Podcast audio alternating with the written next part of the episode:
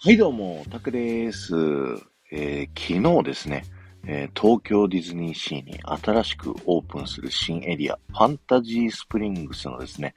えー、詳細がたくさん発表されました。すごいね、情報で、あの、ワクワクする情報なので、僕からもですね、えー、その発表のあった情報を、まあ、紹介していきたいなというふうに思っております。で、今日紹介するのがですね、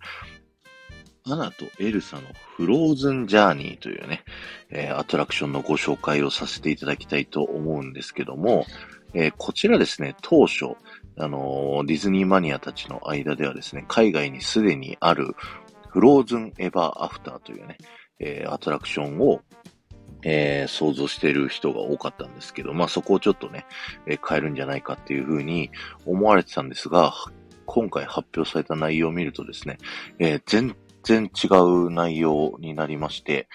あのー、もう東京オリジナルでものすごいものになりますと。で、あの、どの辺がね、こう、どんなアトラクションの展開で、どういうところで最新技術が使われてるかっていう話も、えー、されていたので、ちょっとネタバレが嫌だよという方はですね、ここで、えー、一度戻っていただいて、またアトラクション乗ってから聞いていただけたらなというふうに思ってるんですけども、えー、よろしいでしょうか？はい。今回ですね、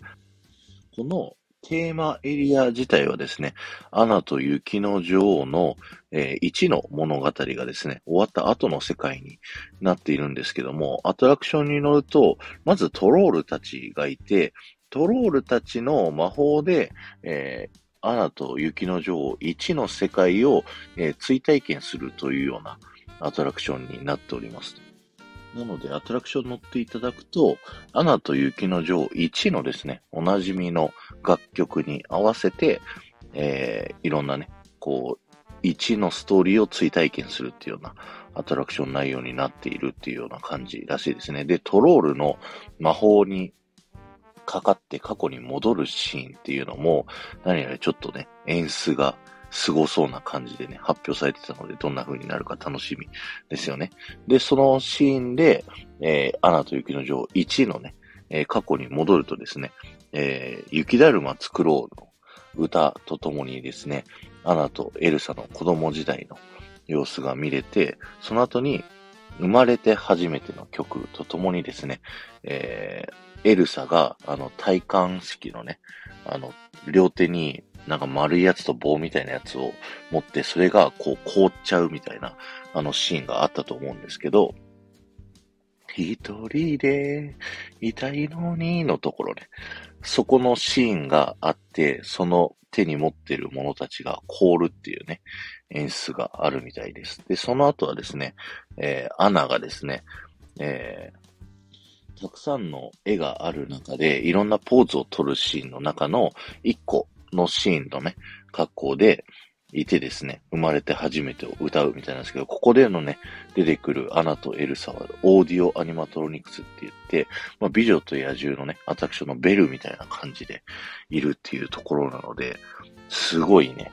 どんな感じになるか楽しみですよね。もうまさに映画の世界のアナとエルサが現実に現れるっていうところになると思います。そこのね、技術っていうのをね、進化っていうのを感じるのもまたすごいんだと思います。そして、その後のシーンではですね、アナとハンスがですね、大きな時計塔の上で、扉開けてを歌う。扉開けてって歌うシーンがね、あるということですね。はい。で、その次のシーンがですね、えー、ここがすごいシーンだっていう風に言ってたんですけども、エルサがですね、えー、レッド・イット・ゴーを歌いながら、魔法の力で氷の宮殿を作っていくというシーンあるということで、ここでね、言われてたとっておきの演出っていうのがですね、私たちゲストを囲んで、えー、氷の城が、こう魔法の力でね、築き上げていくという風に言ってました。なので、ここがすごいね、このアトラクションの見どころポイントになるんじゃないかなという風に、えー、思われます。そして、最後、クライマックスでですね、えー、ハンスからエルサを守ろうとして、凍りついた穴を、こう、エルサがね、愛の力、姉妹の愛の力でですね、えー、氷の魔法を解くという、えー、シーンで、この凍った状態の穴が元の姿に戻るっていうシーンもですね、最新の技術が使われているというふうにね、発表がされてましたので、ものすごくね、楽しみですよね。こんな感じでですね、えー、いろんなアトラクション、ディズニーのね、えー、魔法の世界を再現するっていうのに、いろんな技術が使われていて、どんな風にね、こう僕たちゲストを楽しませてくれるのかっていうのが僕はすごい楽しみなので、